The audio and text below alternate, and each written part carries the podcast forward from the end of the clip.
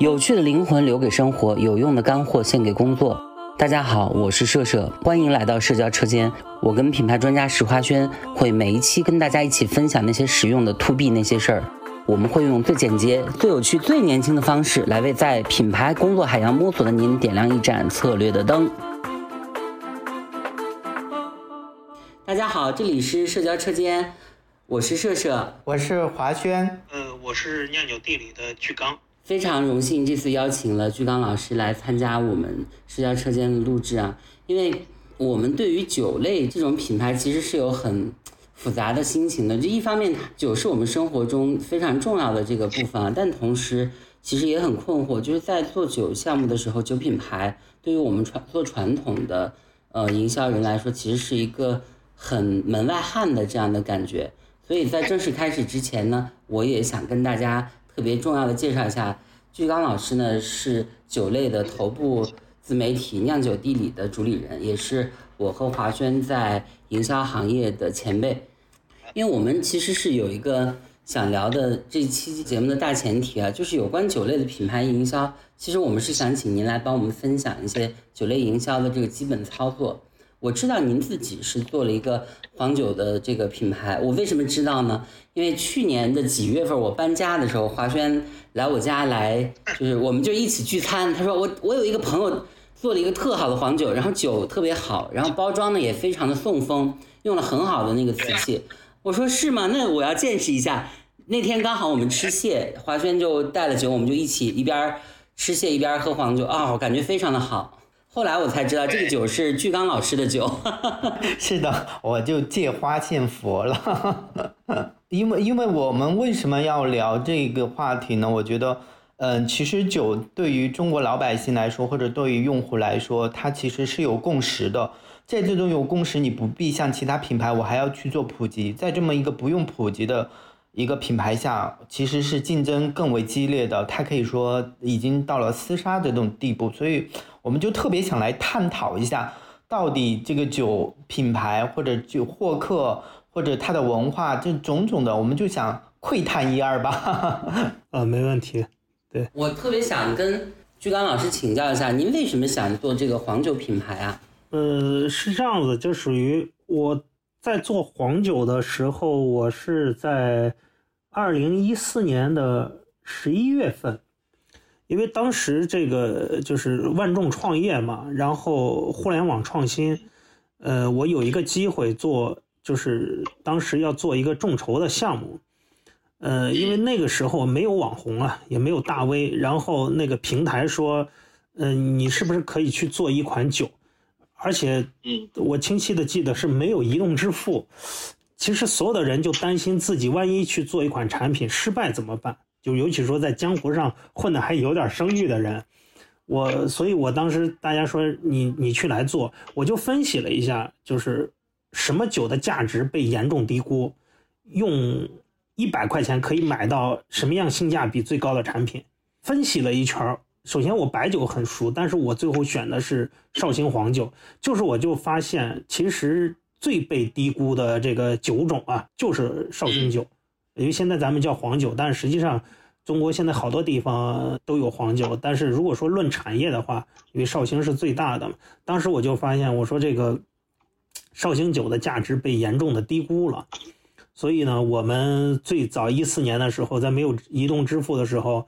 我就做了一款，就是可能你们喝到一款美品，刚才你讲的那个宋风啊，那个时候宋风还不流行，但是我就用的是龙泉的呃青瓷瓶嘛，等于是呃浙江的酒器，浙江的酒，然后做了一款这样的酒。当时我们是十二年以上的基酒，我卖到九十九块钱，就是绍兴的整个好多人会关注嘛，然后大家会说你怎么卖这么贵？有人喝这么贵的酒吗？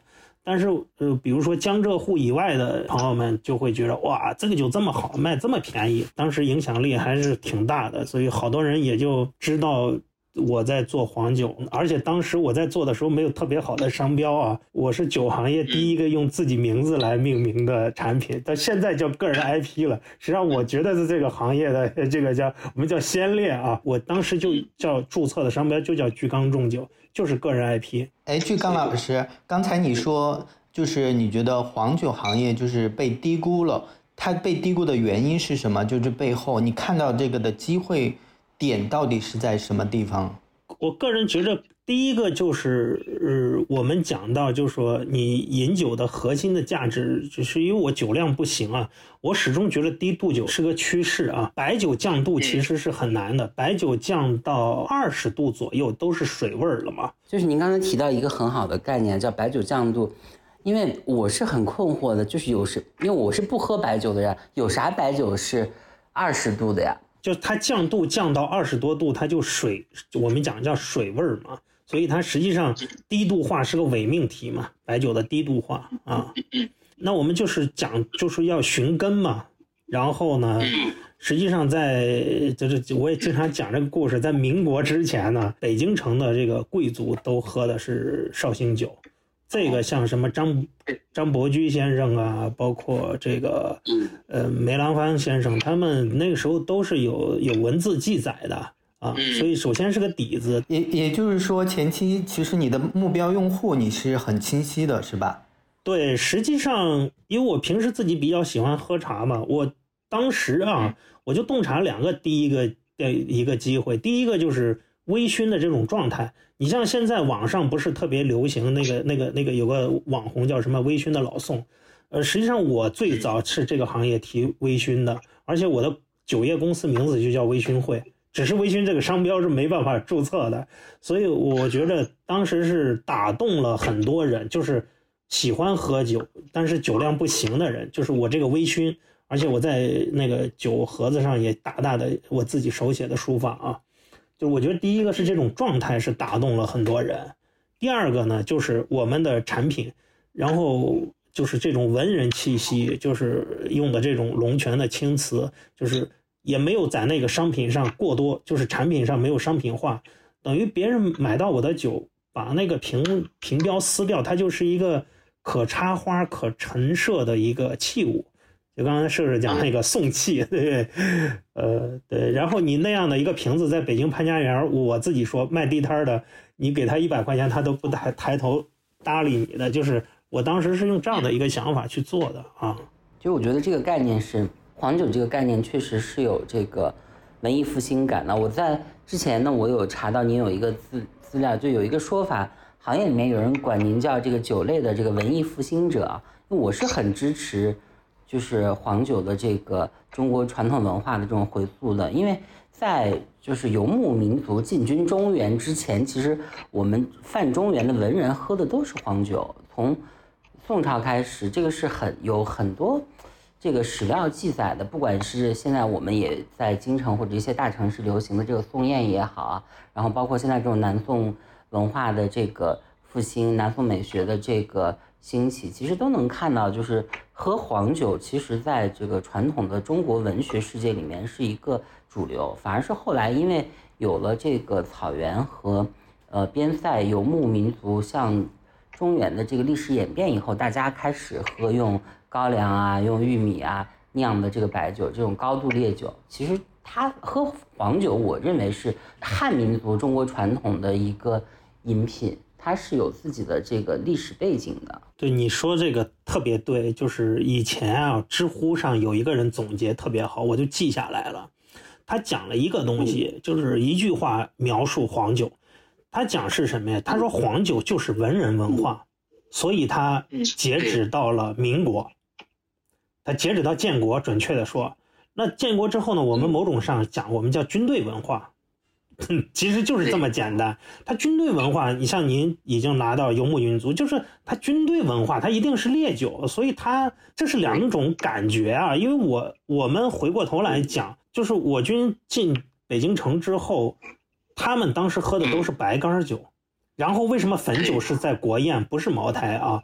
因为当时他们都在。山陕根据地喝他，你说他能喝到什么酒？他一定是喝到汾酒嘛？对。他来到河北，这这因为当时北京叫京津这一块他只能喝白干他们一喝说：“哎呦，这白干酒太差了，那不就喝汾酒吗？”那汾酒再一喝，想过，哎呀，当年我们四渡赤水的时候，除了洗脚之外，哎呀，那个酒挺好。但是在过去那个年代，你想想，从赤水河那都都都人烟稀少，怎么能把酒运过来？但是建国之后，这个问题就不存在了嘛。这个修路啊，专门去做专列去做，把这个酒拉到北京就很简单。实际上，这个就是一个两种文化。但是到比如说我做黄酒，我觉得还有机会，就是，呃，你看现在中国各地的那些茶馆的变化，过去茶馆都打麻将。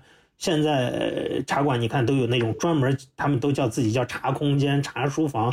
其实这是文人复兴的，就是中国传统文化的一个很好的一个一个我们讲叫空间到道场，这种越来越多。对，因为现在雅集上面喝自己带的茶，然后带自己做的酒，其实现在也是我们会见到这个大家算是知识分子或者是知识。爱好者们，大家相聚的时候会会有的一个趋势了。我会我会有一种疑问啊，其实我是特别想跟您请教的。您觉得黄酒的魅力是什么呢？因为我自己偶尔喝到黄酒的时候，比如说上次华轩带来的您的那个呃巨缸重酒，我就觉得那个酒很香。然后我们当时是温过了以后喝的，就觉得哇，一边吃蟹一边喝温过的黄酒。确实进入到了一个非常美好的状态，就是微醺状态。我觉得微醺比大醉和清醒都要幸福。是，而且黄酒黄黄酒好像是从商周时期就开始了，它绝对是有三千多年的历史了。当时我还看了一些历史资料嘛，因为我嗯，黄酒其实在国内没有没有这么像日本像日本人这么这么流行啊。其实日本人对于黄酒其实是很很喜欢的啊。就是他们自己最后把它弄成了一个叫清酒，对对对，呃，现在就是像清酒这个整个前半道工艺啊，我去日本专门去考察过这个这个就是两百年以上的酒厂的时候，就发现它前道工艺跟绍兴酒基本上是一样的。然后呢，现在我们所有的诗词描绘的饮酒的场景。我们不能说是绍兴黄酒，但是都是这种黄酒类的这种这种米的米做的这种发酵酒，啊，就是所有诗词描绘的，这这怎怎么可能？呃，当然白酒在这上面硬往上去拉它，但是你说这个地方过去有没有酿酒文化？这个文化是就是一一脉相承的，但是它酒肯定不是这个酒，只不过是。呃，大家不愿意去正视这个问题啊！以我们这个酒行业，好多人一讲，直接就讲到原始社会了。这个有时候我们讲就不科学，这就是我后来为什么弄这个酿酒地里，我稍微科学一点。我之前在朋友圈看到那个，嗯，一个很知名的学者，呃，复旦的教授蒋昌建教授，他在朋友圈发过一个黄酒，叫清流银月，然后它是那种半干型的。也是在绍兴做的，但是据说是用这个就是日本的大米来做的这个黄酒，就是口感非常好。这个你问对人了啊！这款酒的幕后推手就是我。真的？对，就是他说日本大米，那他们描述是错误的，但是是借鉴了一下啊，借鉴了一下日本的磨米的工艺。啊，这个意思。对，就属于我们在，比如说我在我们作为黄酒的创业者。进入这个赛道之后，就是回到营销啊，你会面临一个问题，你只能做老酒。嗯，你比如说，那我这个酒，我的我现在是跟两家酒厂合作，一个是跟中粮合作，然后我做的是它，比方说零九年的酒、两千年的酒、一二年那个零五年的酒，那我还有一款酒是跟那个鬼龙山合作，用的是一二年的酒，那这些只能用老酒嘛。然后像这个你说这个清流饮乐呢，这个是跟以前凤凰卫视出来的一个老官合作，当时他想做黄酒，我跟他讲，我说如果你有钱，我们不妨试一下用大吟酿的工艺去酿绍兴酒，那等于是他出钱出米，因为他以前做美食平台的，这个呢，我我提想法和找酒厂，那我们只是做了米的改变。呃，用响水大米，用那个五常大米，因为我最早是找别人用五常大米试过，然后青楼银月呢是用响水大米，还有附近的一个小产区的米。响水在哪儿啊？也在五常附近吧，就都是东北米。那我们就是很好的，呃，很 其实卖的还都挺贵。然后我们因为因为日本大吟酿它。其实特别有意思，就是在哪里？就是过去每家酒厂为了区隔，除了米的产区，他就开始磨，他把外面那个蛋白质都磨掉。那我们也要去学习的，就是先把那个东北大米磨掉。实际上，在这个过程中发现，我们竟然找不到特别好的磨米机器，就是国内就没有。我们最多能打磨掉百分之二十，但是这个百分之二十酿出来的酒，等于是新酒，它就都已经会有点经验，因为没有人用过这样的方式，所以我们就是做了一个尝试。你们能喝到这样的酒，挺厉害的，老饕级的选手了啊！因为我是就是真的在朋友圈看到蒋山建教授发，我觉得那个名字很好听啊，就清流银月，就这两个词其实都是非常我们中式审美的这个。因为我跟华轩，我们都弹古琴嘛，然后当然华轩是我的半个老师了。我们有时候也会想要，就是在月光下，就是一边吟唱着月光的这个辉芒，然后一边有这个操慢的这个热情，就是会觉得这个名字本身很雅。后来我喝了以后，我觉得这个酒的口感也很好。我是真，我因为我问这个问题是真的，我忽然想起来了。我就想了这一茬，我就想跟您请教一下，这个是我挺有兴趣的。刚才没有回答，就是黄酒的魅力在哪里？你们俩弹琴，你比如说啊，在一个山野之间啊，找块石头，你们在那儿抚一首琴，你不管是喝葡萄酒还是喝白酒，你都觉着不对。但是你在那儿倒一壶黄酒啊，用我给你一个送盏，你在那儿喝。啊，你听着琴声，你比如说你弹一首《酒狂》，然后几个朋友，你那个时候，你只有黄酒能达到这种状态，就是让你的身心能合一。你你喝别的酒都觉得不对，就是喝弹《酒狂》的时候，真的适合喝一口那个黄酒。对，还要用一个那个送盏的酒器，这个这个你感觉就对了，就属于你会觉得酒器物还有那个琴声，呃，就是那种状态，它就是这个酒种赋予的，你别的都不对。其实这个黄酒的这个场景，嗯，在绍兴应该来说是更为的普及。为我为什么说绍兴呢？我因为小时候我们学了一篇鲁迅的课文，讲孔乙己，就是绍兴城内咸亨酒店，温两碗红酒，要一碟茴香豆。他能对能写到这儿，我觉得他已经被普通的平凡人这种黄酒已经是一种很正常的一种文化酒的东西。大家还记得茴香豆的茴有几种写法吗？我我我在这儿给大家讲一个特别好玩的故事啊，因为我以前怎么去做黄酒，因为最早我是帮中粮这家酒厂做做营销咨询的，所以我从零七年到一四年开始，其实我差不多用了七年时间，我对绍兴黄酒很了解，所以很多人说，哎，你为什么一个北方人能去赶黄酒？我说你们没有几个人比我了解的。主要是我在做这个之前，我花了很多心思。刚才就说讲到这个鲁迅的时候，我就讲，我说中国写的最好的酒的广告语啊，其实就是鲁迅先生。他还有一句话叫“多乎哉”。不多也，喝的多吗？不多，刚刚好。后来你看黄 黄永玉先生又把这句话改成给酒鬼写了，叫“不可不醉，不可多醉”。你发现没有？他这个跟“多乎哉”“不多也”完全是异曲同工。对，就是说这个从广告语来说，这两句都是特别牛的，就把喝酒的最高境界。其实我们中国传统的文人里面，对于酒的这个描绘的这个诗句太多了。那个人生得得意须尽欢，莫使金樽空对月，对吧？然后杜甫写的“李白斗酒诗百篇，长安市上酒家眠。天子呼来不上船，自称臣是酒中仙”，对吧？这都是就是买醉，真是天然有一种浪漫的性质。就确实，我觉得黄永玉这个话我也很同意啊，“不可不醉，不可多醉”啊，这就是微醺嘛，“多胡哉，不多也”。你发现没有？这全它全是微醺的状态，就是人家描述出来啊，特别美，对。就从你在文字中能读到酒意，对你有时候就觉得天哪！我跟我的几个至交好友，我们谝谝天儿，聊聊最近看的书、看的电影，然后有什么新的这个思想的这个交汇，然后我们可以一起创作点什么。这时候你手边喝茶就觉得有点寡淡了，我们就是需要一杯酒。呃，就是我做黄酒，为什么说还相对来说我在赌啊？我真的是在赌下一个十年。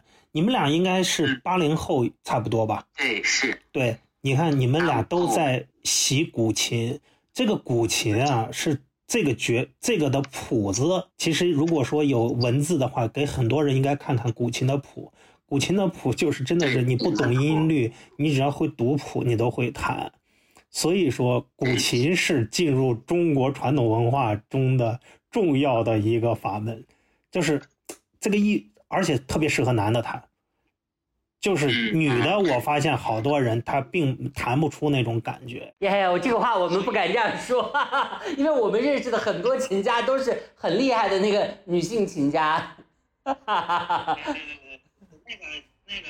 但是男的是确实很适合弹这个古琴的啊。其实是这样子的啊，就跟那个《渭城朝雨》不是当时这个诗词大会里面那个。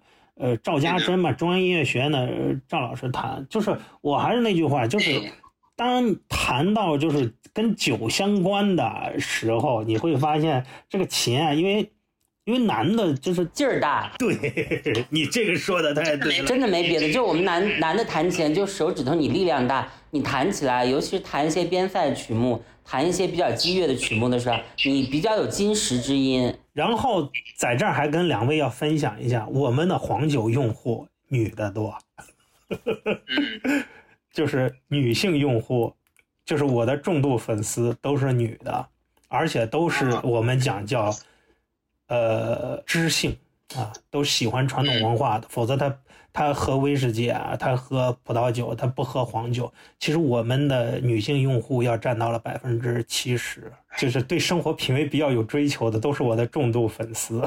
实际上，传统文化，我觉得以黄酒为例，它是有一个进入门槛的，就是首先你。如果是要追求宿醉的话，其实你就应该喝白酒，或者你去喝啤酒也很过瘾啊，对吧？也有很好的，就你撸个串儿喝啤酒也很好。但是喝黄酒的话，它就是有一种天然的仪式感。这个仪式感是你要有一点这个知识的这个门槛和你自己自身的这个对于中国传统文化审美上的这种接续的这个能力，才能接得上这种仪式感，不然的话不过瘾嘛，对吧？对，我在做这个过程中，就是其实我做过一些这个雅集啊，就是还相对来说比较高端的，但是呢，我始终在用这个酒在做这种场景营销的时候，我有呃三个字比很多人做得好，就是接地气，就是你不能说你因为有文化了，就是你把好多喝酒的用户，你把它推推就是。推出去，我就讲了，黄酒本来就是一个小众的，我再做的小众，我不就小众中间的小众？那从营销来说就不对。我们就是做叫，就好多人说你千万别做的太深了。其实我自己内心里很笃定的认知，我不会做的太深，我就是用表象的东西，比如说我做了，呃，宋代的温酒壶、直壶，然后宋盏，然后就是就是分酒器，就是。这些东西在酒行业，我说第一，我真的都不谦虚，就这种道具我都是能卖的，就是我做的这些道具，我都是可以卖的。我我，但是我都是送用户，但是我不会去硬推这个东西，就是我我我不太想把用户推的，就是就是越推越远。我是希望让他们先喜欢这个东西，然后他们去尝试，就是就就这个过程其实是挺。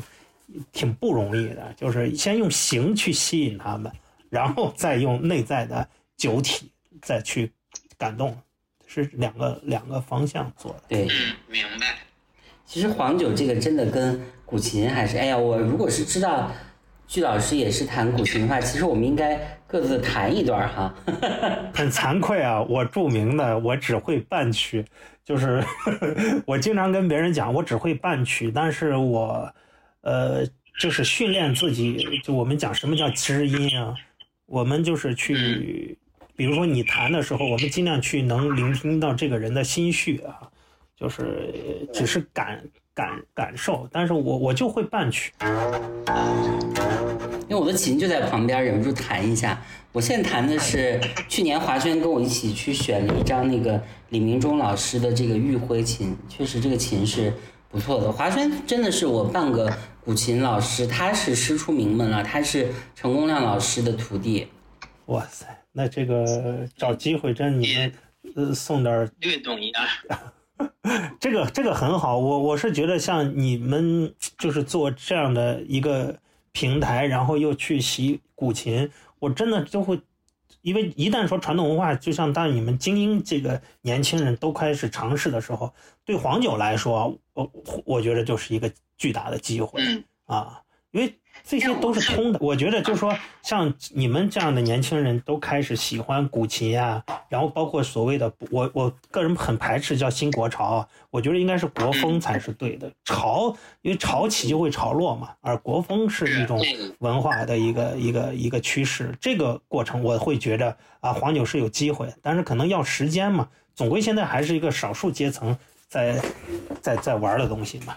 以后大家每家都不要去学钢琴了，就学个古琴多好的，背着琴就能出去。对我，其我真是有这种感觉，就是其实我们这一代，我们出生于八十年代的这一代，我们是受到了就是这种开放式的，然后很多西方的这种教育和思想的。但是反而越是长大，我觉得我三十岁以后，我对这种中式审美的这种热情，我就发现我的审美图谱里面是有一块非常根深蒂固的这个空间是留给中式审美，就是。我们的我们的茶文化，我们的茶器文化，我们的那个书画，我因为我也喜欢书法，然后我们的古琴，就是这个是它是很迷人的，包括我们的那些迷人的色彩，这些真的是在，我觉得因为我们是有这种审美基因的，就是我们从小到大看到的这些东西，它是长在我们的生活里的，所以很难，我觉得中国人是很难不被中式审美打动的。是的，而且我们有一个很重要的思想，其实儒家思想、道家思想。然后说了一个顺应自然，无为不增，返璞归真，这些都是很好的东西。我觉得反而，我觉得更现在也就是像志刚老师的，他不叫潮，我觉得他反而是回归，就是大家在经济发展到一定的水平，他一定要去寻找精神的那个根。其实我们中国精神的那个根到底是在哪儿？我觉得是有很多的，就是像国外的那些，其实都没有我们中国这几千年的文化来的来的这么。厚重，你像美国，它才两百多年的历史，我们有几几千年的历史，这些人他们是很羡慕我们的这个历史的，因为这些历史不是被遗忘的，我们还是承继了下来的。社交是门艺术，品牌是门技术，谈资是种内容，营销是有内涵。从品牌营销到新消费模式，再到元宇宙，当下最火的营销趋势，让你一网打尽，用轻松方式解构复杂形态。欢迎做客社交车间。嗯，实际上我我觉得，因为就是从营销角度来说，就是包括因为之前说你们也做影视出身嘛，你其实看现在这个呃呃这个拍这个宋代的这个片子的时候，我觉得整个都是有进步的啊。为什么说宋代的美学它现在当下比较流行？因为我们前十年我们整个国家发展太快了，其实我们就是唐风嘛，就是奢华金银器。但是你看接下来的十年，它真的就是要往宋代去走，因为整个国家也没有那种高速的那种暴利的产业出现，那大家开就开始追求是什么？真的就是要追求宋代这种叫简约美学。但是我们讲简约，它不是简单啊，就是这个时候，比如说从设计啊，从各方面开始，就是人们对产品的认知，尤其像新一代的八零九零后。呃，有世界观，全世界都转过，回过头来再看自己的文化，我觉得这个过程中，我们说文化自信，它真的还要好几代人才能完成的嘛。在这个过程中，谁卡到这个点儿上，我觉得谁才有机会。但是过去一味着就是抄国外的东西，现在肯定要就往回走嘛，这有个过程。对，反而我们现在中国的这种，我们宋朝的这个审美，尤其是南宋风，这个我是。觉得它是在全世界的这个审美里面，它都是非常高级的。因为反腐，它当然有它反腐的好，可是简约是有一个审美门槛，它难度很高的。我我这两年是很迷这个的。我有一个朋友，他有一个那个南宋风的一个呃家具厂牌和空间厂牌。我现在新家所有的家具，桌子、椅子、柜子，然后床、然后榻什么的，全都是定的南宋风，就是整套南宋。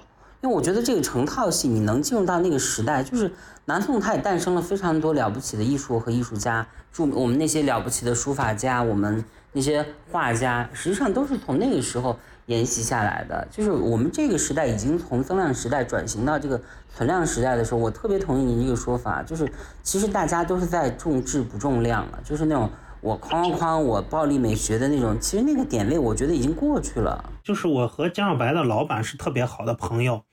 然后呢，有一次开会，我跟他们讲，我说，呃，如果大家都是去做潮的话，那潮就不潮了。比如说现在去商场里那些所谓的国潮的饭店，你会发现感觉是一个老师教的。我说这个东西瞬间就会视觉审美疲劳啊，要带个中文字，所有的都是饱和度极高的色彩，字都要带个圈圈，那种书法字。我说那个玩意儿。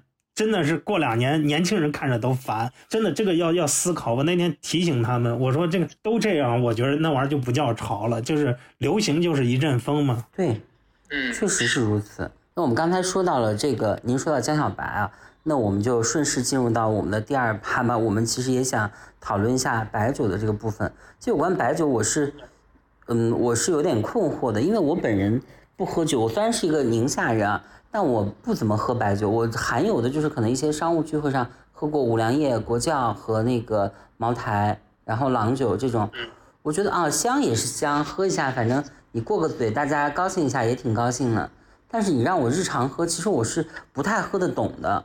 然后我也有一种感觉，就从品牌的角度来说，其实白酒市场的增长一直是受阻的。很多品牌虽然在地发展的不错，但是他们是很容易在中国发展的时候，全国性就会遇到一个增长天花板。这个是昨天我跟华轩聊的时候，华轩提到的这个观点。您认为怎么突破这种增长天花板呢？就是年轻人不喝白酒，这个就是一个现实。就是这个年轻人指的是，就是我们讲说年轻化啊。就是这个年轻人现实，就是零零后真的是不喝白酒的。昨天有个朋友也问我，就是，就是他的这个生活场景是不对的，就是就是他可能喝喝啤酒啊，或者喝喝像江小白出的那个梅见呀，就其实那种市场都是什么，就是低度酒的市场。当然可能也有米酒啊，或者我我把他们都称之为叫就是加气加酒。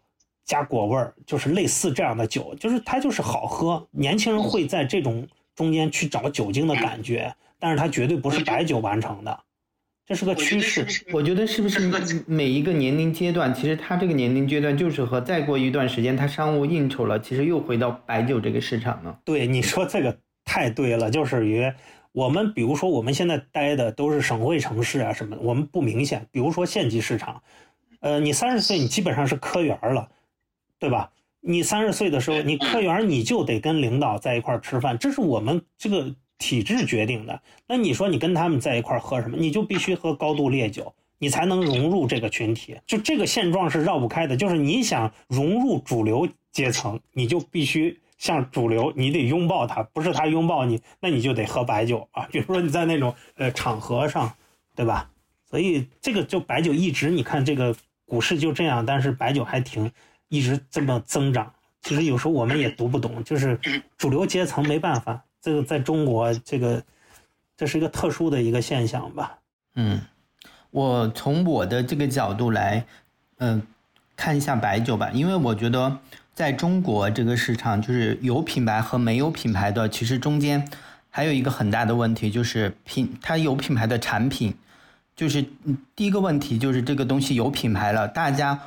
大家不需要为这个产品去担忧，他直接买单就好了。他背后那个买单的驱动，无非就是几个。第一个呢，就是我不是需要，我就是一个强需求。比如说茅台，茅台我不会喝，但是它如果很低的价，一千多块钱，如果它能放出来让卖，我就是会大力的购买。这个背后的逻辑是什么呢？我就是我觉得它是它是有两个部分啊，就是我刚才讲的，一个是有品牌，一个是没有品牌的。就是有品牌有认知的，它的没有品牌的啊，我们现在在说没有品牌的，又是你的目标用户，那为什么他要现在买你？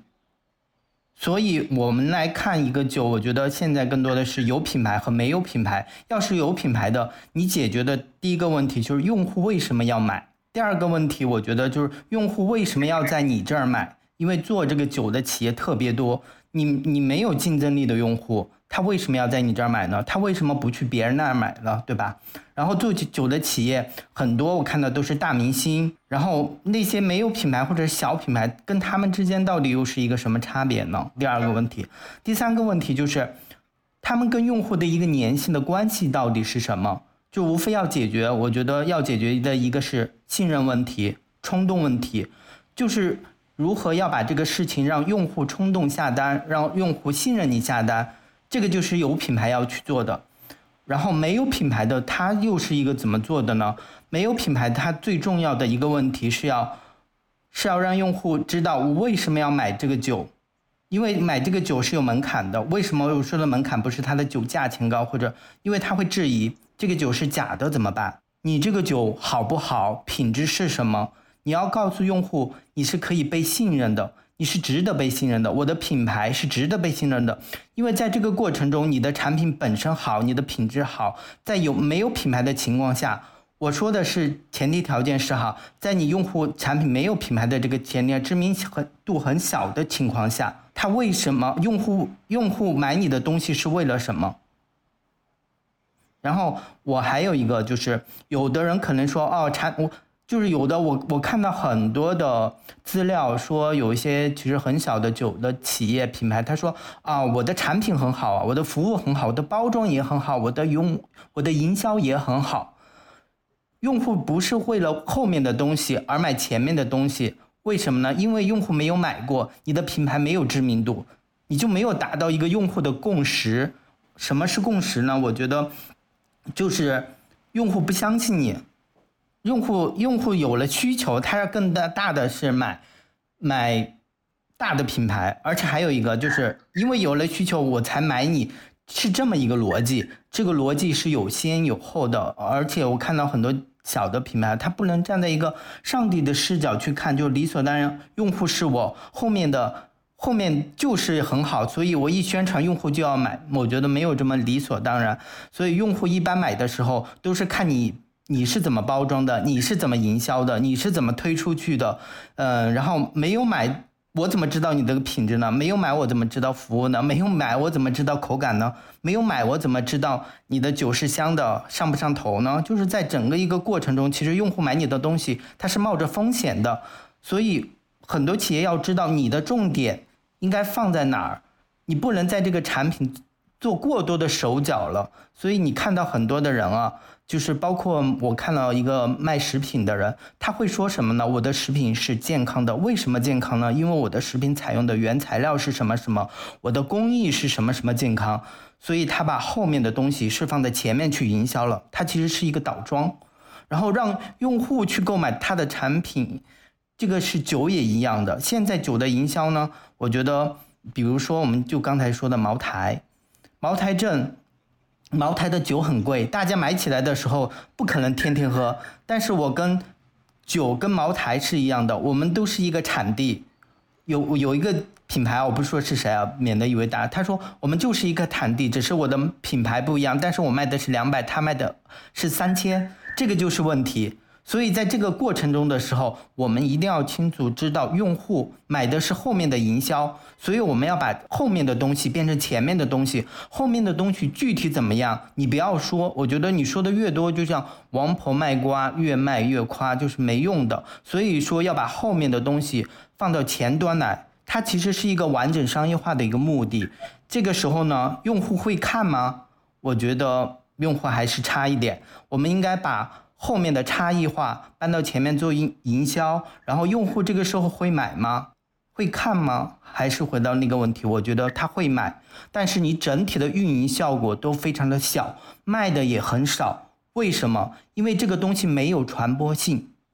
就是你要想一想，用户为什么要看你前端的东西呢？为什么要看你产品的东西呢？他是有很，他是有多无聊？他有这个时间，他可以刷一个短视频，他可以去刷一个明星八卦，可以听一个音乐，会看一个电影，更甚者可以刷一个做段子。我有一个问题啊，曲老师，因为我是不喝白酒的人，我其实有一个困惑，就是为什么茅台和五粮液，包括泸州老窖。他们现在这么主流，而且茅台和五粮液它的这个金融属性是现在从品牌角度来说是远远大于它的这个实喝属性呢。对我，我这样子把大家的问题汇总一下啊，就属于，呃，简单来说，先说第一个，等会儿我没有回答的问题再那个再问啊。先说这个，呃呃，其实以后再比的时候都不要五粮液了，就是茅台。这是最最惨的，就是过去比如说毛五剑呀、毛五卢呀、毛五羊啊，现在就把后面那个都去掉，只有茅台，就只有茅台，就是就是它的这个金融属性是决定了它就是叫一骑绝尘啊，后面人真的跟不上，这个没有办法。就是茅台解决了一个核心的，就是咱们这个主题社交，它拿出来不用讲任何，就是就是你不觉得在朋友圈里一般喝什么酒？我们讲，尤其在春节的时候，那些人不经意拍的照片里都会露出那个白瓶子红标吗？你没发现所有的人在喝茅台的时候都会不经意的不，现在都是不经意的会露出来，或者露出一个彩色的彩茅台，你一看就知道。所以我觉得这个就是最厉害。我们讲说装逼道具，它到了极致了，连一个普通人。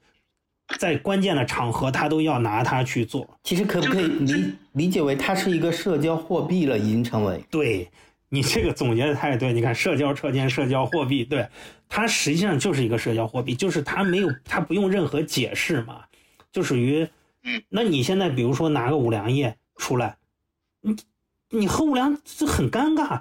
我是在有三年前还是四年前，我经历过一次啊，我在上海。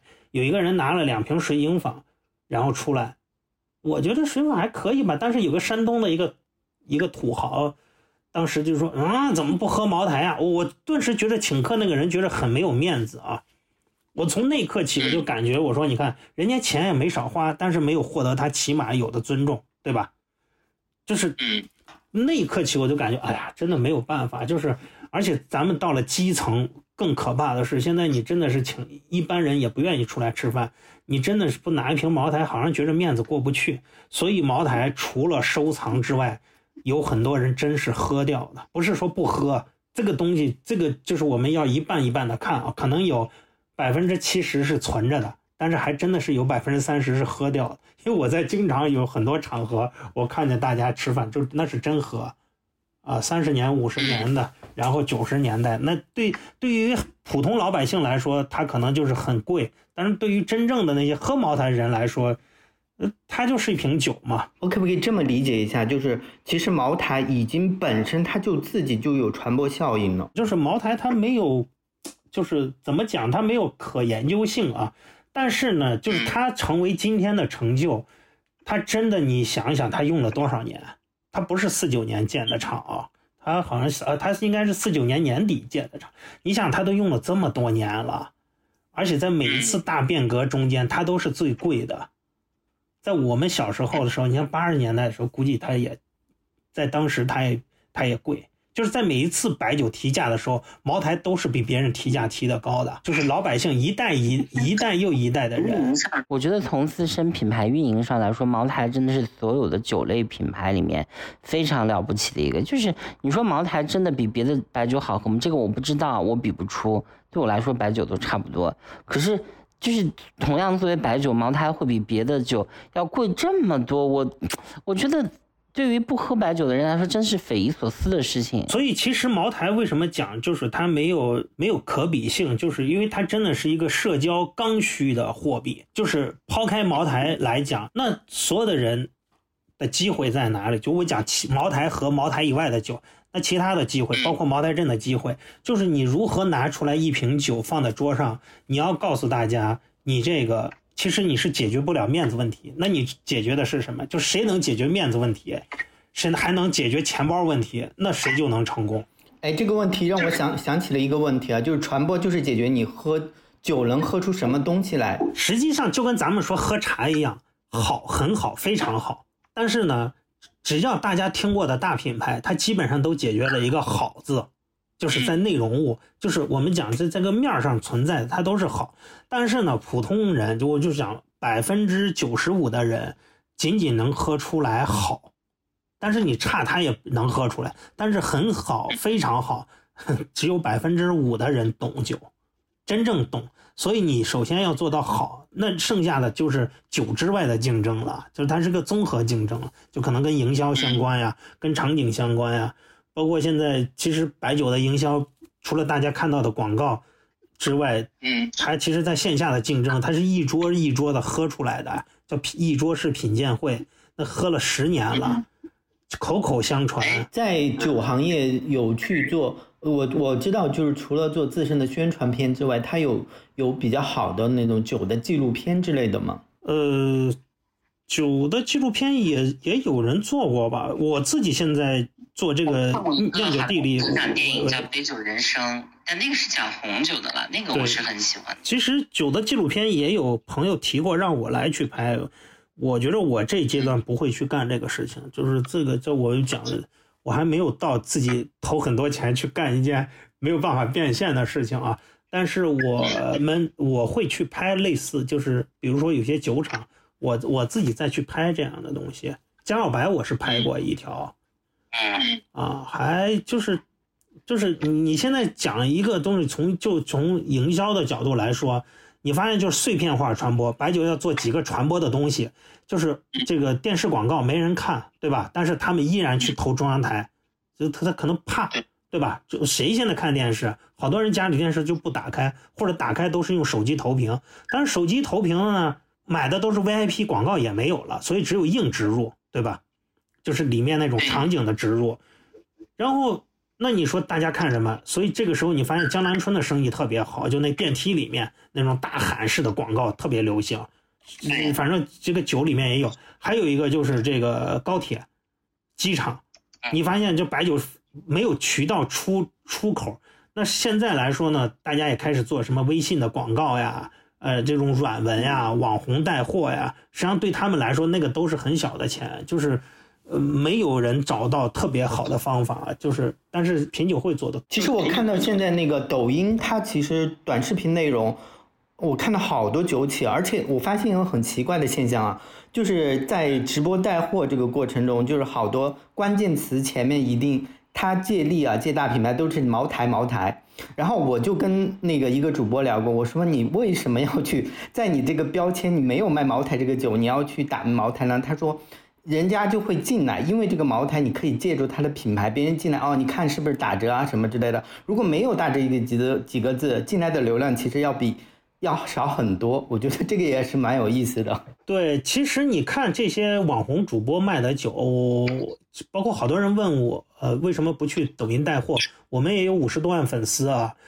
其实这种带货你肯定是要只有低价你才能卖得动。第一，从我们来说是破坏人家的价格体系嘛。还有一点，他们真的是卖那些烂东西。就是你比如说茅台，它其实是茅台季开公司，比保健酒公司还低。然后，然后叫茅台集团、五粮液集团。再说五粮液更可怕在哪里？还有一些五粮液酒贼便宜。他说五粮液股份公司，你仔细一看，邯郸生产，原来收了一个叫永不分离酒厂，就是。这个老百姓不懂，但是后来我们总结了，不是老百姓不懂，老百姓就是知假买假。我说句不客气的话来说，因为什么？他就要买那便宜东西，比如最早那一百块钱一箱的，买来干嘛？送礼啊！就是庞大的中国有这个需有这个市场需求，所以直播间给了很多人的机会，就在于还有一种说什么叫贵宾接待。我看这两天那个叫什么李国庆还是什么在弄那个酒，那个酒很多年前。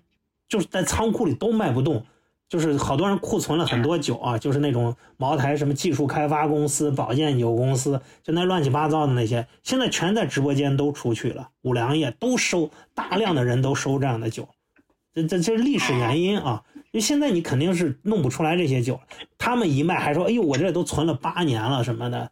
那我们有时候在讲。就跟喝茶一样，你一烂东西，你放十年它还是个烂东西。那好东西放十年，那才有价值。时间没有办法让这种低质产品变成高质。呃，不可能。这他们有像有些人讲说是你买茅台王子酒放个五年就成茅台了，那怎么可能啊？这个我在酒厂都论证过了，他们说你都太可笑了，怎么可能啊？所以就属于现在呢，就是有时候需要传播来讲在哪里？就中国这个市场。它不是卖给你们明白人的，有些人就是知假买假，就是至于说他买来干嘛去，那那就是送礼啊。你你你说要自己喝，我就真的都挺担心的。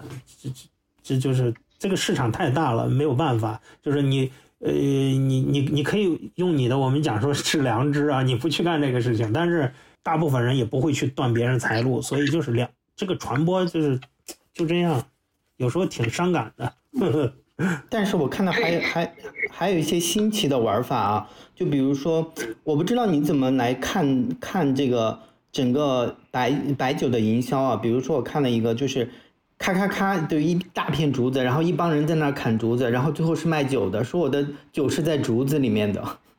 然后大家因为好奇就去看这个东西，然后我看他卖的还挺好。其实这个竹子酒啊，我在呃零四年我都接触过，最早是泸州老窖一个副总在泸州做这个事情，后来他就不做了，就是但是呢他做的早，但是呢他在上面没有赚着钱，就是后来竹子里就好多人不是说砍一个竹节呀，里面放的酒啊，这个会有变质呀，各方面的就是。对我特别担心，这个他怎么把他这个标准化工业流程呢？他没有标准化，等于那个人是最早发明在竹子里灌酒的，在泸州叫活之酿，但是后来他不干这个事情了。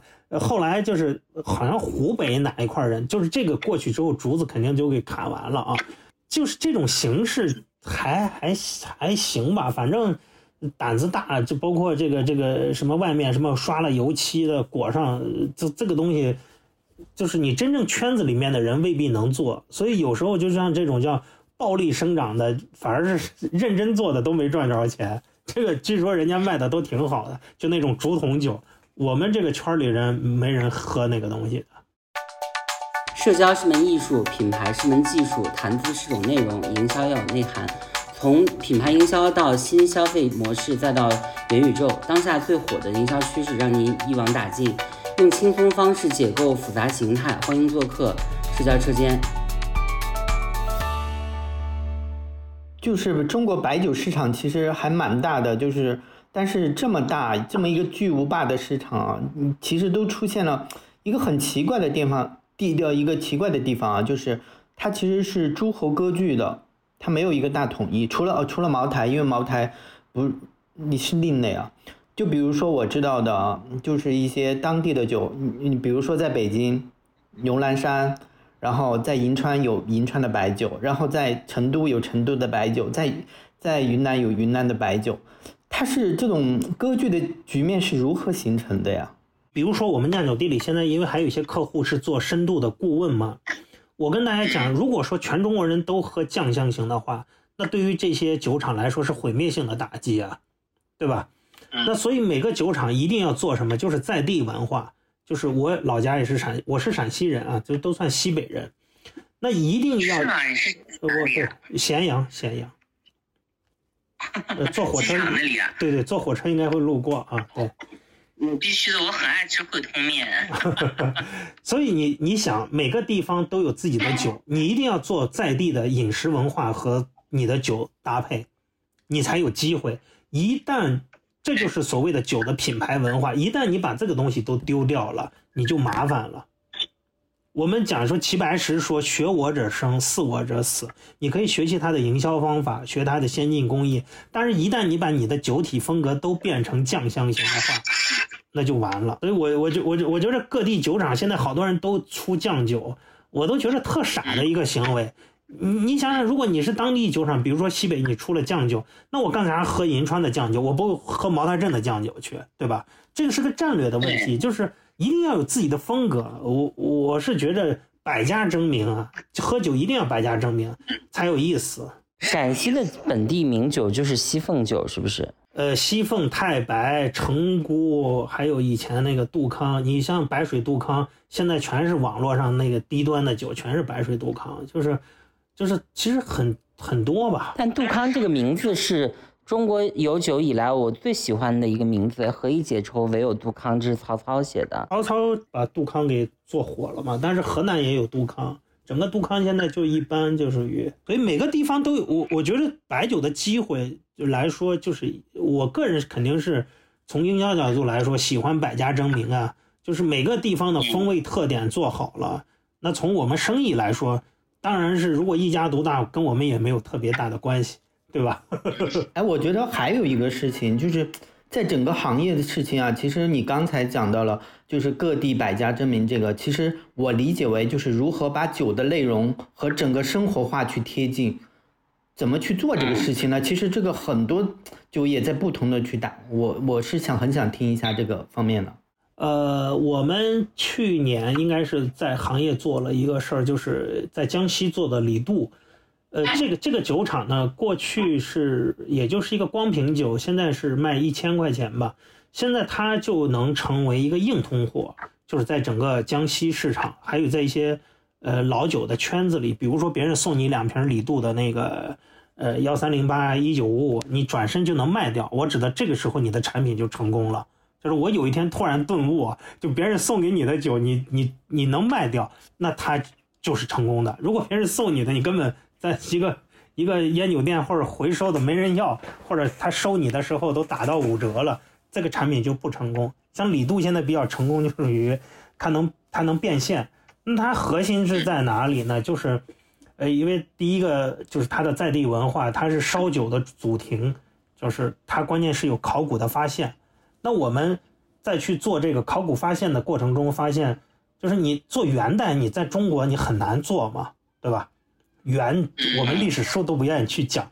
那我们再往往上走一下，就是他那个酒厂的所在地方，那我们就发现他有这个晏殊啊，你们俩应该比较喜欢晏殊、晏几道这种婉约派的宋词，对吧？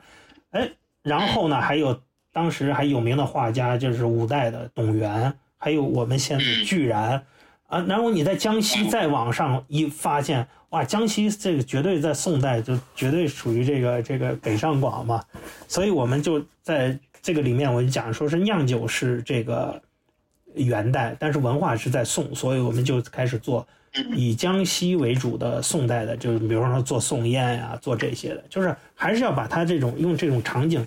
你跟他要有关系，就是咱们前面讲的，你做任何事情，你要跟这个品牌和这个人都有都有关系。你不能说啊，你觉得那个东西好，你贴在他身上的标签肯定是不行的嘛。包括你看那个酒鬼在湖南，那他很幸运啊，我讲打不死的酒鬼，酒鬼都经历了，对呀。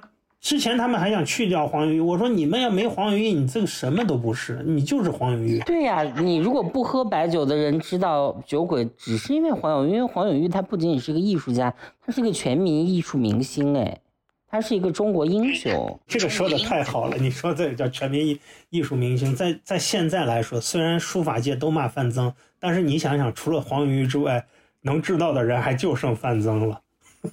嗯，量产意识单品，其实它解决了酒本身的一个传播问题。那我又回到一个问题，就是你看，我们去定位你的产品目标用户是谁，然后目标人群是谁，消费空间是多少，然后他们行为告，这些都是营销。但营销出来以后，如何去解决传播呢？我觉得就刚才说的黄文玉，还有别的方法或手段吗？徐刚老师，呃，酒鬼现在我觉得酒鬼最近这个传播做得很好，就是因为黄永玉先生现在今年应该九十八岁了吧？我也跟他们提过，就是你要在想，当黄老，万一呢，对吧？实际上他们又找了一个特别好的一个 IP，我觉得很聪明，就是他们做品牌的人，他找到了单其祥，他跟单其祥合作了一个叫万里走单骑，我感觉他花这个钱等于就请了单其祥做了形象代言人嘛。那今天我们讲文化明星还有谁？就我们讲了黄永玉、范增，那还有一个就是单霁翔，全国人民都知道。虽然跟故你你问现在的故宫博物院院长是谁，你不知道，你还以为是单霁翔，所以就是难得呀，就是没有百家讲坛之后，你突然发现没有文化明星了，对吧？啊，所以所以他们运气很好，找着找着了单院长，这个确实是。所以就是，当然你你你找着一个点之后，你的传播是多维的。其实酒里面除了大传播之外，有一点啊，是其他行业，呃，相对来说比较少的，因为它的单价比较高嘛。他们讲做就叫一桌式品鉴会，嗯，通俗的讲来说，就是摆一桌饭，请你来免费吃喝。你说这个营销代价多大的？这才是核心的费用出口，白吃白喝啊。你买不买，他会都会请你的，嗯，都是一家酒厂，都是上万场的开，这么巨大，对，就是尤其酱酒企业，那他最后获获得的目的是什么呀？他会请你来的时候，他就知道你肯定是会买酒的嘛，你是有巨大的，因为他不会莫名其妙去选嘛，反正就是，呃，非富即贵嘛，就是按照这个逻辑来去做的嘛，这个是现在是。我们讲这个叫什么白刃战，啊，当然大品牌的宣传你也要有美誉度，你肯定就是在美誉度，就是这个这个知名度之外，大家还在干阵地战，啊，已经很血，我觉得就白刃战吧，很血腥的，啊，这个这个你像黄酒啊，其他的都做不到。你你你就是这个高端白酒就是靠这个。也就是其实它这种是一个，就是我们讲的最后一步叫获客嘛，这是它的获客手段中的一种，算吗？它就其实它的获客啊，就是这种，就是就是这种很硬的方式。你你看，还有一种获客方式，就是在我们讲说是为什么说互联网营销，就包括抖音直播啊什么的，他们这种不见面的获客，基本上就客单价在两百块钱，跟主流你想想，主流的都是在五六百呀。就酱酒啊，品牌这些，所以两百多的可以通过互联网来解决，但是在网上贵的，它一定是面对面的解决，这是中国特色，这是这是中国营销特色。为什么会出现这个现象呢？因为你想想，比如说你要买一箱酒，咱们说再便宜，按五百块钱算，现在实际上对吧？你一箱酒是三千块钱，你会看广告购买吗？其实是很难的。就是一个新品牌的话，就算是这种什么，不管是国台、钓鱼台、真酒这些，因为，嗯，我我我我我觉得现在很很难的地方在哪里？包括做私域啊什么的，应该是十年前吧。每一个人成功人士身边有三个卖进口葡萄酒的，对吧？在在近在三年前呢，每一个成功人士身边都有三个卖茶叶的。在现在呢，每一个成功人士身边有十个卖酱酒的。我现在只要你，比如说现在如果有一个许多年未曾谋面的做广告啊、做传播相关的人，如果约我老居在嘛，我连想都不用想，他百分之百要干酒，就这么简单。就是他不跟我联系，他问我在不在，我都说我没有时间，我哪有时间告诉你怎么去干，你自己去干就完了。就是。太多人进入酒行业了，就是尤其一进来就进茅台镇酱酒，你你仔细去看，你发现周围很多人去卖酱酒，包括抖音上面的知识网红 都会去卖，就他们的最终变现都是去卖酱酒的。哎，您说到这个，我有一个趣事啊，就前些天，就是咱们以北方人民。喜闻乐见和长期爱戴的这个喜剧明星潘长江大叔，对，卖某知名白酒在直播间翻车了，这个事儿您怎么看呀？其实不是他翻车，他他直播间里卖的，我刚才讲了嘛，他们因为正常的厂家啊，就抖音上面他不是有些代理的，你要有授权嘛，就是你一旦卖低价，大家会投诉你的嘛，所以他只能卖那些稀奇古怪的，他才能赚钱呀。就是这是它的生态决定，因为厂家，什么叫大品牌？大品牌就是对价格体系的管理嘛。你那个要想流量，你就是破坏价格体系。所以这个很正常，这个不是潘长江了，就是都都都卖，他们最终变现都是都是我不能说，就基本上叫假冒伪劣吧。这个可以说吗？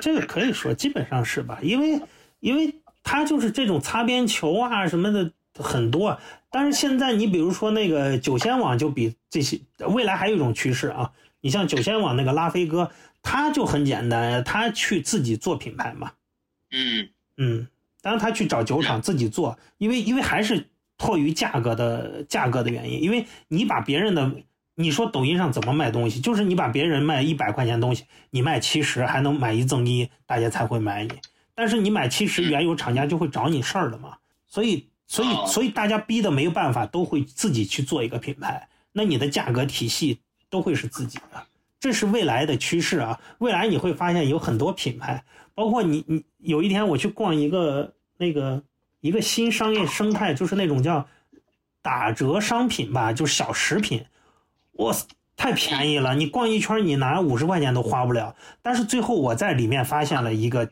第一包装做的都特别好。设计的都特别好，还没有不好的，但是那些牌子全是你没听过的。为啥呢？就是因为就老百姓在那只看价格的时候，他又觉得包装看着挺大牌的，他其实也买了。嗯，就跟我们过去参加糖酒会，我讲有很多品牌你听都没有听过的，这些品牌的机会就是直播间，就小酒厂嘛。他你甭管用什么方法做，但是他也花钱，就刚才讲过，他也会花钱做一些精心的包装，做一些策划。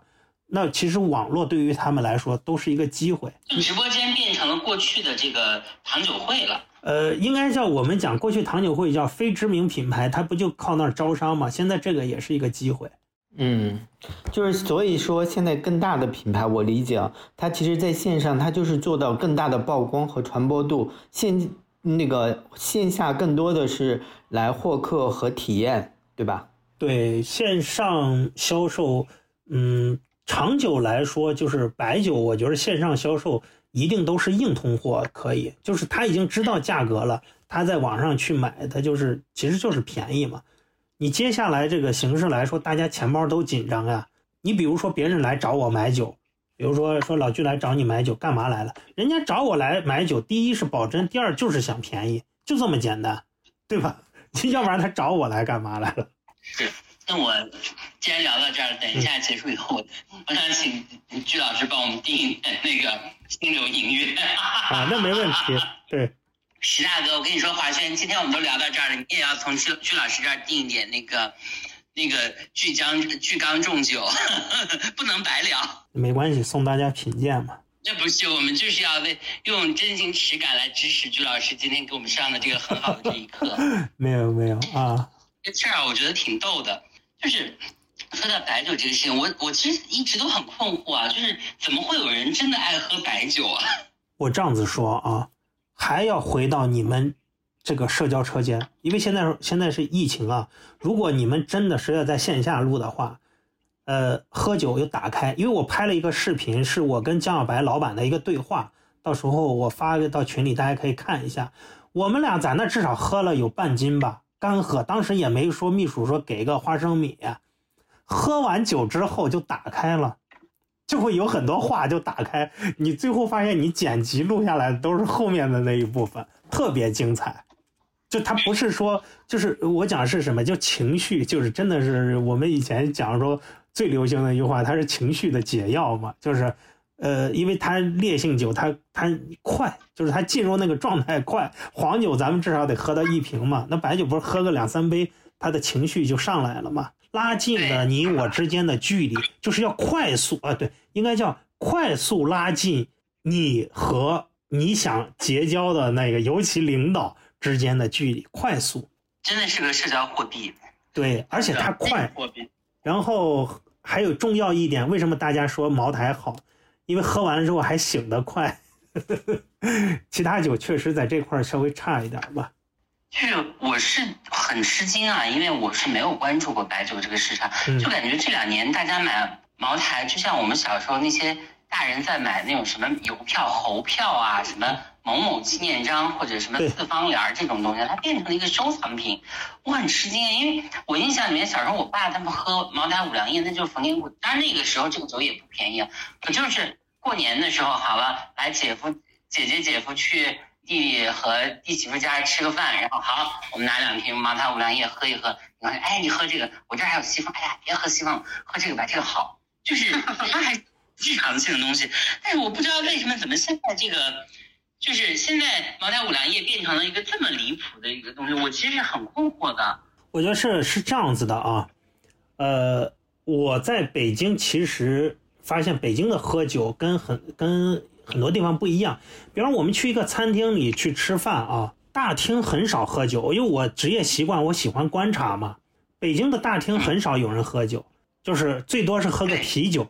只要进包房，没有不喝酒的，也就意味着是什么？所以它的核心场景就是在包房里面，而且进包房呢，我现在还有一个切身体验，两瓶不够。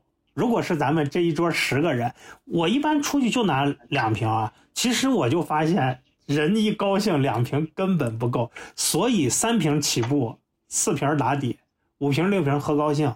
一般说拿两瓶，因为什么？你在那种现场环境中，你被带动的，就是我一般出去就拿两瓶，后来发现两瓶根本都不够，所以我现在我们一桌人我都是拿三瓶。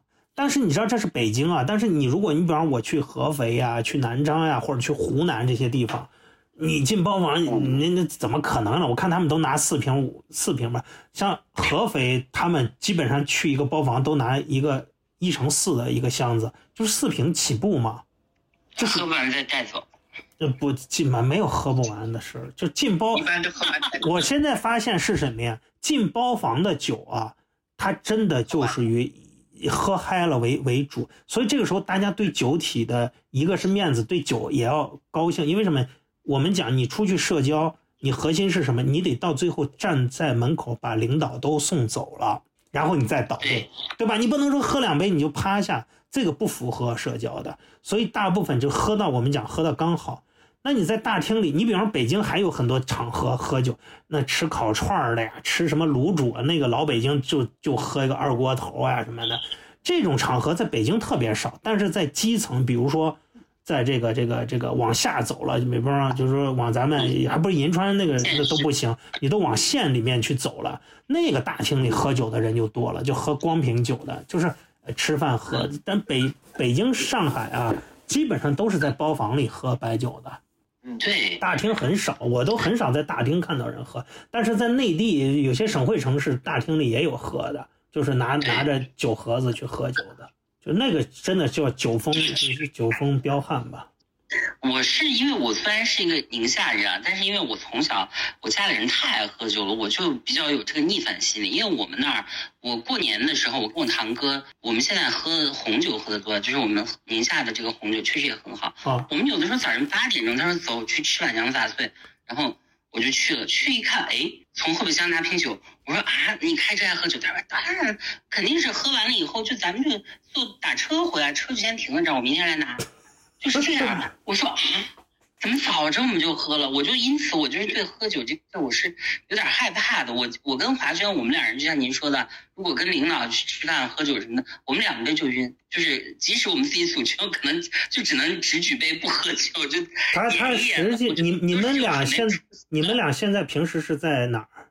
在长沙还是在哪？我在北京，他在他之前在北京，今年去了杭州。哦，对，你看啊，北京是杭州。其实杭州也是，就是也是包房文化，就杭州也是包房文化，就是就是，但是杭州的那个小饭店里有喝黄酒的，喝的都是便宜黄酒，就因为在杭州，你你在杭州仔细看，杭州人、浙江人喝的都是便宜黄酒，小饭店里喝二十八、三十八、四十八的这种酒，很少喝贵的酒的，就属于。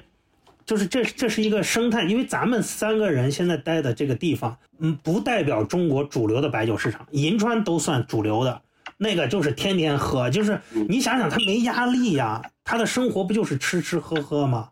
对呀，回去不天天我们的羊肉又好吃，那你你都吃串了，你吃火锅了，你咋能不喝酒呢嘛？我说一个故事，就是酒行业的一个故事啊，你知道，就是我在我们老家。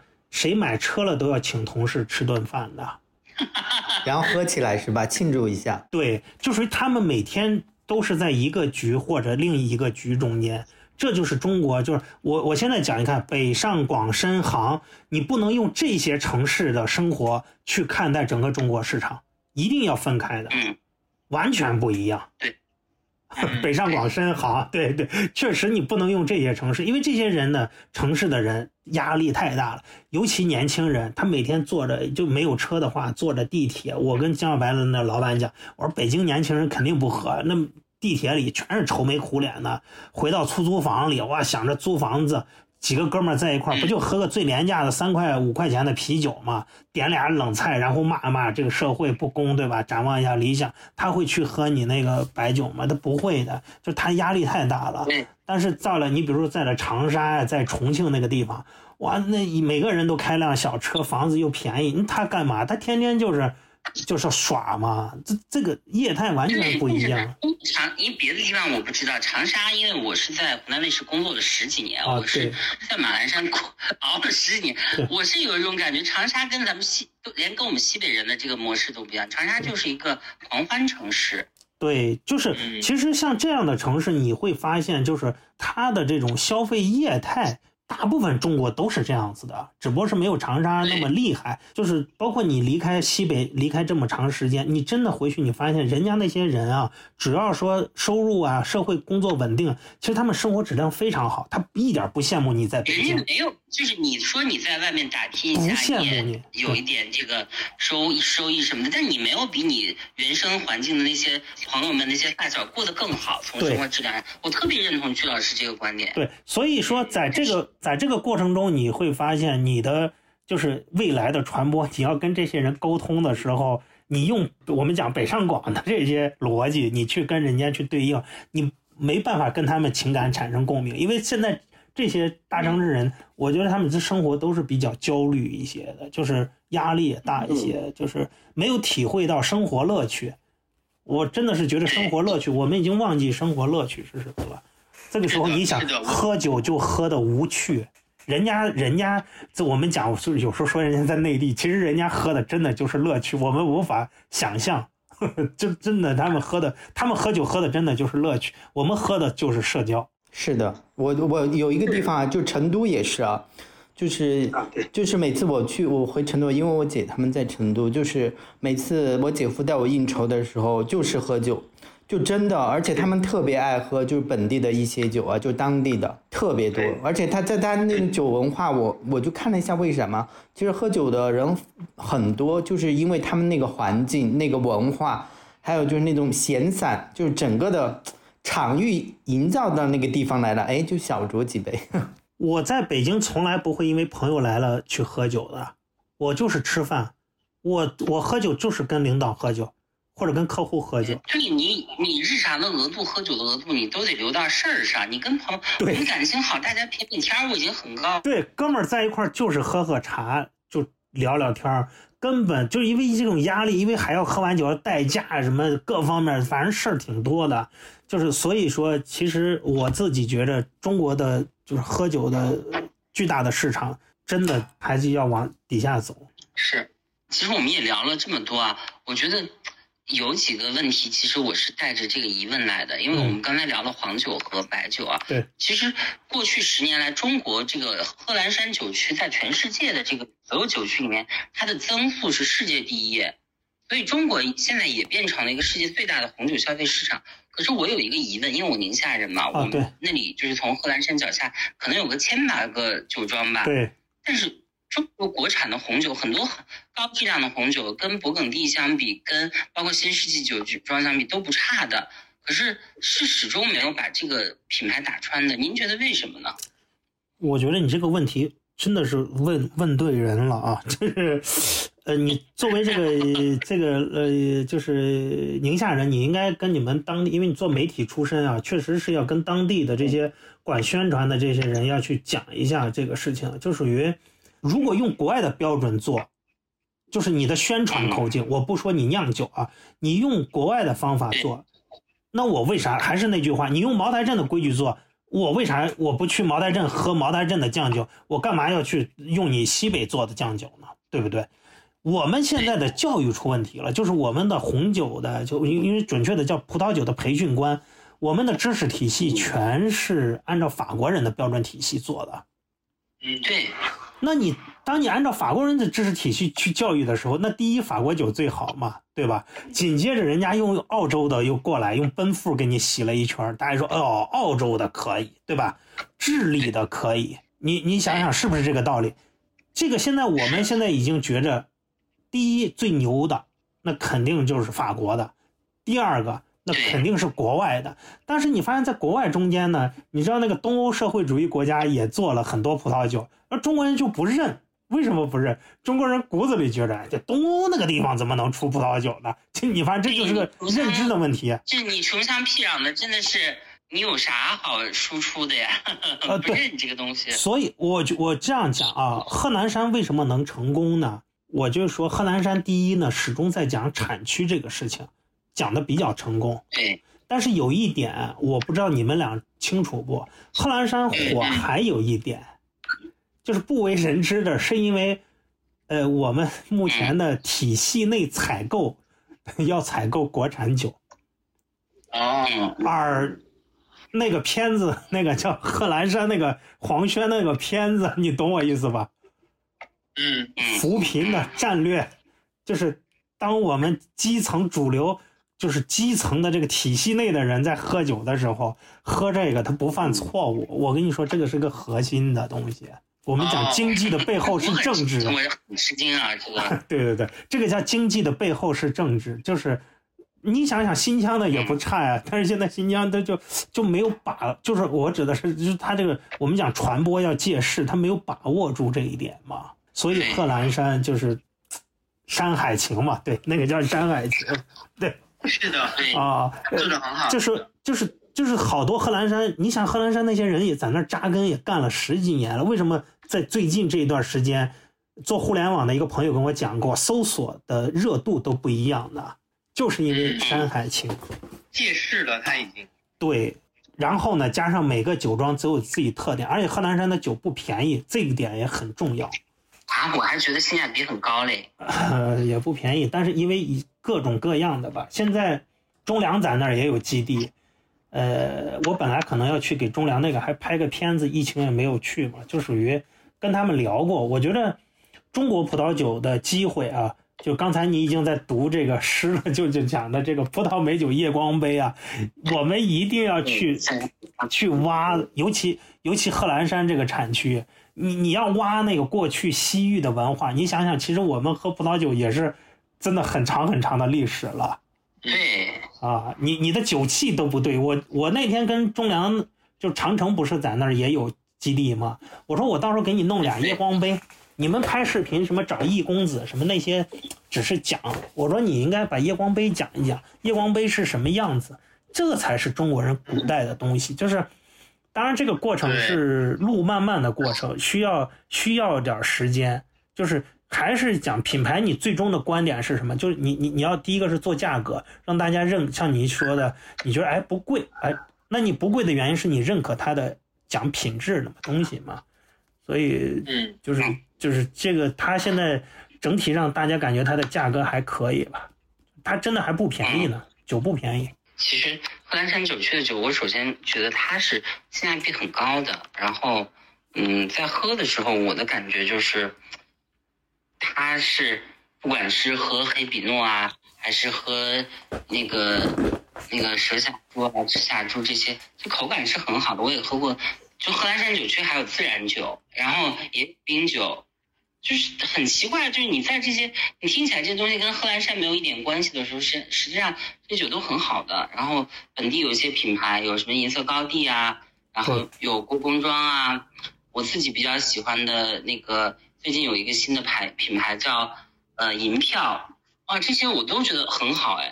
对银票这个，有人以前找我问过，包括我一个朋友是从法国学回来的，他做了一个叫西哥，现在也是你们那儿的网红品牌吧，政府还挺支持的。嗯就是呃，在这些过程中间，我我我觉得葡萄酒很难做，包括我跟呃很多朋友来讲，就是尽量都不要碰，因为它没有品牌，就是每个人都在卖，每个人都说自己的好，就就就是非品牌吧。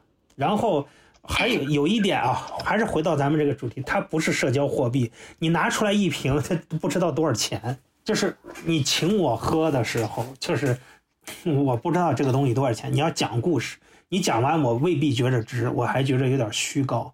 这个是他们传播要解决的问题，就是你最后你你做到最后，你如果做到让大家知道你这个东西多少钱，那你就成功了。他们现在贺兰山现在的这些酒就是没有明星产品嘛，对。这个明星产品就是你说不出来它值多少钱，嗯，对，嗯，所以他要解决那个问题，前面我们说的那些问题。对，你看美国人做做酒，美国有一个作品一号嘛，这这这个就是嗯。蒙大拿酒庄的那个东西，现在国内卖的也挺好，就是两三千块钱嘛，就大家知道价格嘛，就是拿到桌上大家知道哦，这个酒两三千块钱，哼，作品一号，就就就就美国就这一个在中国还行，其他的当然你说它整个产区的它它它那个都不行，但是它就出了一款，啊，大家知道它的价格。贺兰山可能这个问题挺挺挺难的，但是需要一个是政府要去做产区，另外一个就是每一家可能真的是要把价格要做出来。社交是门艺术，品牌是门技术，谈资是种内容，营销要有内涵。从品牌营销到新消费模式，再到元宇宙，当下最火的营销趋势，让你一网打尽，用轻松方式解构复杂形态。欢迎做客社交车间。对，而且我觉得是不是要超脱于国外的那种他们自己那一套的评分体系出来，其实应该建立我们自己的这一套体系。我就比个例子，我以前帮新疆一个酒厂做过一个概念，叫“筷子与刀叉的战争”。其实我们的饮食文化不同啊，就是你还是要在饮食上下功夫，因为老外喝酒他讲究多嘛。我们其实你比如说在宁夏，那不是吃着羊肉啊什么的，喝着酒，那你肯定是你的风土、你的酒种更适合。我觉得这个是中国人的机会，你一定要在饮食上下功夫，就是你的酒更适合你的中餐的，因为我们调料的用的多重啊，对吧？嗯，是。这个是个课题啊，但是后来新疆那家是中国最大的原酒生产企业，呃，也是一个富二代吧，九零后，但是那个小孩儿可能没有说服他爸，等于我们这个项目算是夭折了。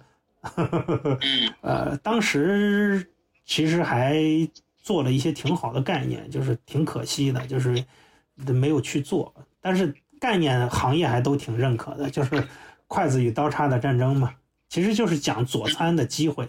嗯，我觉得这个很很棒，就是冲突点他是找到了，然后去解解决一些冲突点。这个但是有个过程吧，就是每个地方的味道不同嘛。就是还有，我觉得是不是整个，其实我们做这种就是要不断的去挖掘属于中国自身当地的，结合的一些文化、饮食文化、餐饮文化背后的我们的文化本身的文化。对，要要，其实要，因为酒就是尤其葡萄酒一直讲，就是你现在想消费者已经被洗脑了，葡萄酒一定要要怎么去跟餐搭配嘛。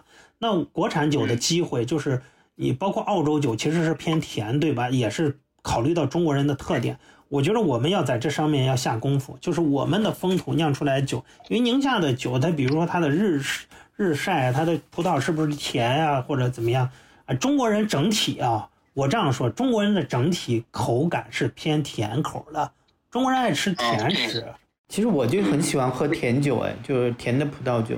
还有气泡酒，对对对对，你现在想想，我们当年怎么接受葡萄酒的？不就是给里面加雪碧，喝起来流行了吗？对，是如此。对，就是你，当然，当然了，我现在大家都不会去加，但是骨子里大家习惯于还是这种，就是口感，中国人肯定是偏甜的，就这么多现在的变化。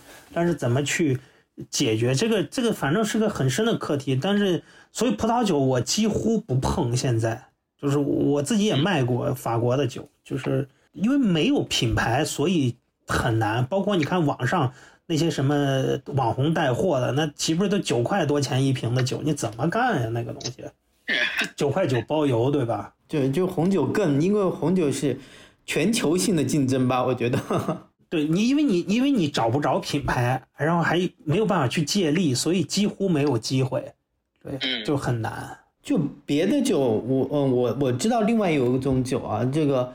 叫卡木，它是烈性酒。卡木是这样子，卡卡木是一个，就咱们中国免税店的那些酒都叫这家公司叫叫卡木，他可能你说的他自己也有，就这个是一个传承传承了很多年的家族。很早之前我还在媒体的时候，好多好多年前啊，我就是采访了他的那个第五代传承。其实他他更喜欢的，他他很喜欢茅台酒。他们家有茅台，就是海外专卖店的茅台，他们有很多量的，很赚钱。对，嗯。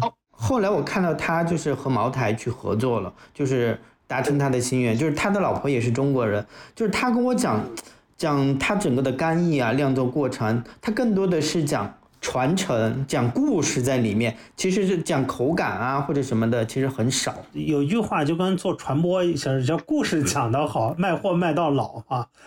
这当然是我们的机会嘛。你说品牌最后做什么？品牌核心其实是做故事，但是不是编故事啊？而这个故事是你的用户能讲的，这才是品牌的最高最高境界。包括我们现在做媒体做什么，我们就是要用我们叫说人话。做的视频就是人家客户给了你钱了，他们看完你的视频，他能照着你的再去讲给他的粉丝、他的用户才对。对，我觉得讲故事对于其实九九就不管任何品牌了都是非常重要的。讲故事，你看茅台为什么火呀？你仔细想一想，茅台的故事是不是最多？什么许世友啊、周恩来呀，这些故事，他他他全是他讲。你五粮液，你能想起来几个故事？你就几乎想不起来故事吧？对，啊，茅台故事贼多，所以其实就是故事。我们讲中国人的原生文化是故事会文化，和咱们西北的那个叫什么什么读者文摘是吧？当年不是那都是西北哪个文文学社出的？故事会、读者文摘嘛。其实中国人基层都是读这个长大的，还是喜欢看这些内容。你说的特别对，所以我们之前就是一直在想去帮企业去解决一个问题。我们在想，就是整个环境这么碎片了嘛，我们就做，其实帮两家好好几家企业已经做了那个纪录片，然后用真实的故事去传达用户嘛。所以我刚才才问你，我说酒酒类的有没有去做纪录片这么一个动作，其实是很好的一个载体嘛，因为纪录片它就是一个故事，如果你故事内容更好，它可以持续性的嘛。呃，我觉得是需要，就是就是纪录片来说啊，因为每个人的角度都不同嘛。我认为酒行业需要，我自己也在拍嘛。我当然我在拍的过程中，我给自己提了一个叫微视频，就是我不做长的，因为我发现，因为我们没有人有耐心嘛，所以我尽量控制在都在一分钟左右。对我，我有时候脑子里经常会想，就是陈小青拍那个《舌尖中国》，如果再加一点酒，哇塞，那真是太棒了。他有拍，他他有给一个酒厂拍他的们那个道河，但是可能已经拍完了，我们期待吧，看一看吧。哦，就还没上线是吧？对他给一个酒厂定做的，我我我我听说了，但是一直没有出来，我也想看看他到底能拍成什么样子，因为也是分包的嘛。哦，这个样子。这这期待看一下吧，我有学习一下。对它，其实这个嗯，每家酒厂都有，但是我个人觉着，拍的过程中不要用说教的方式。就现在人读东西都不喜欢说教了，连纪录片的形式都改了，因为人们太焦躁了，就是嗯，没有人喜欢看你在那长篇大论的，就是对，他已经从说教的时代已经转换为一个真实故事沟通，就是我觉得。讲那个故事都是需要共情和连接你的看的这个人的一些点。我觉得你们可以把贺兰山这个项目弄一弄，因为什么？贺兰山一千一千多个酒厂啊，每个酒庄都有自己的故事，那这个其实是个很大的项目，而且人们愿意看。可以发掘发掘，听到了吗？就是这个事情，其实我们之前也有想过，包括我拍上一个纪录片的时候，我的那个导演他也是宁夏人，而且他是一个金马奖级别的这个纪录片导演。我们聊的时候就觉得这个选题很好，但是我们也同样存在着一个困境，就是如果我们做这样的企业纪录片的话，那谁来买单呢？其实可能还是一个需要政府牵头来做这样一个事情，我觉得才好推进。呃，我我倒是可以有一个建议啊，就是我们讲说是钓鱼，首先要打窝嘛，呃，可以选一个做，就是一个特别特别有故事的，先去切一下，因为现在整个贺兰山产区是肯定是最有钱的产区了，别的地方葡萄酒没有机会，不管是蓬莱产区啊、新疆产区啊，就大家已经疲惫了，贺兰山有这个机会。另外一个，还真的就是要得西北的导演去做，因为你们了解那个地方的风土文化，我们去了都不行。这个还挺关键的。包括另外一个，还要对酒要懂的人，就是我们讲一个叫酒感，就是就是酒的感觉啊，就是你你比方说你你你会古琴了，你拍古琴你肯定能拍得好，就是你不会了你就你就拍不好，因为你都不知道机器往哪走。这个这个。做这个事儿啊，也是有一个背景的。前年啊，就是有一个很厉害的出版社叫普瑞出版社，他们出过类似于像《耶路撒冷三千年》这样的书，就是一个很了不起的一个出版社的老板，然后也是我的大哥。我们就在聊，他说我们应该找一笔钱，他来做一套红酒的图书，然后我来做一个纪录片。当时是在疫情还没有开始的时候，我们就是怀揣了一个很美好的这个也想回报家乡的这样的一个梦想。可是后来就是感觉这个事情不好立项，就卡就不就是你变成了一个无法推进的事情啊。没事儿，这个我可以帮你推进一下。我还有一个想聊的就是，其实有关 whisky 这个部分，我是有点想聊，就是因为我头几年呢就还比较喜欢喝 whisky，我就也喝了一点儿，包括日本的那些。比较知名的那几个品牌，后来我知道国内像什么，呃，是不是泸州老泸州老窖、郎酒都在做自己的威士忌？那从回到这个问题，就是威士忌它其实是一种欧洲酒品，然后美国人也有。那为什么日本的威士忌它的这个价格更迭这么快？具体原因是什么呢？他们在品牌上做了哪些对的事情呢？我们的视频号里有还有两个最近很火的一个两个视频啊，第一个叫茅台也有威士忌，第二个呢叫五粮液也有威士忌，引发行业震动，因为很多人都不知道，五粮液这一款是三十年的，茅台这一款呢应该是有二十六七年的，我有两个这个视频，也就意味着是什么呀？我们老一代的中国酿酒的企业家很早就洞察出来了威士忌的机会。但是我们都没有坚持，而小日本呢，比我们厉害在哪儿？日本人做事就坚持。日本干了多少年？日本好像都干了九十年了。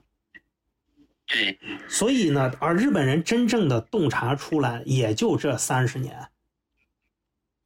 就是日本威士忌真真正的火，也就这三十年。但是你想想，五粮液威士忌都做了三十年，我们最后都是就不做了。就是我们，因为大家说，哎呀，你们不好好酿白酒，你怎么去干威士忌？其实中国人那一代的企业家很有远见的，有世界观的远见的。日本人怎么？我觉得日本人成功啊！我不去谈这些营销啊，那个网上都有。但是我有一个独门观点啊，我也跟那个赵白那个陶世全说过，他们因为也也有一款威士忌嘛，花了百多万设计了一款产品，我就跟他讲，你们这些东西做的都不行，为什么呀？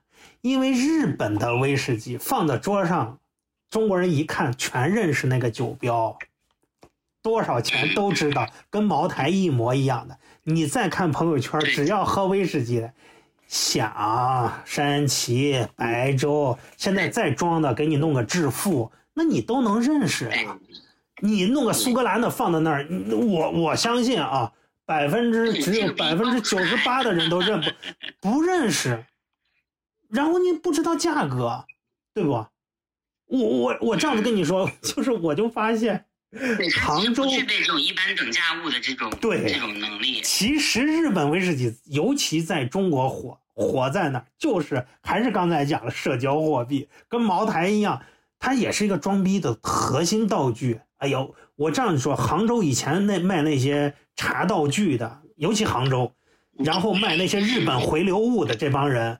全在卖日本威士忌，天天各种空间呀，喝日威什么的。你我讲有多少是真的，有多少是带带清关单过来，全全杭州是核心推手，就喝日威。嗯所以主要我觉得日威解决了就是一个，就用专业术语啊叫社交货币啊，用俗语来说叫装逼道具。当然，你说那个就是北京有一个专门做威士忌品评的，那酒做的很好，那你依然卖不动，为啥？你那个卖一两千，我放桌上，我也不知道它价格呀。嗯，对，对吧？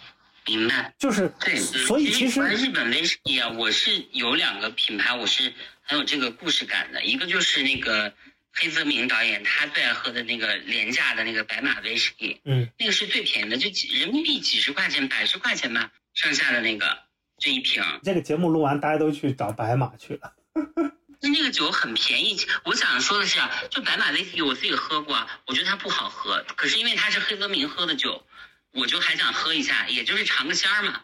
然后还有一个就是日本的那个有一个呃有名的图书叫《有顶天天家族》，然后那那里面呢，他们在喝一种，就是那个是一个狸猫的那个狸，就是那个狸猫的狸啊，那个狸。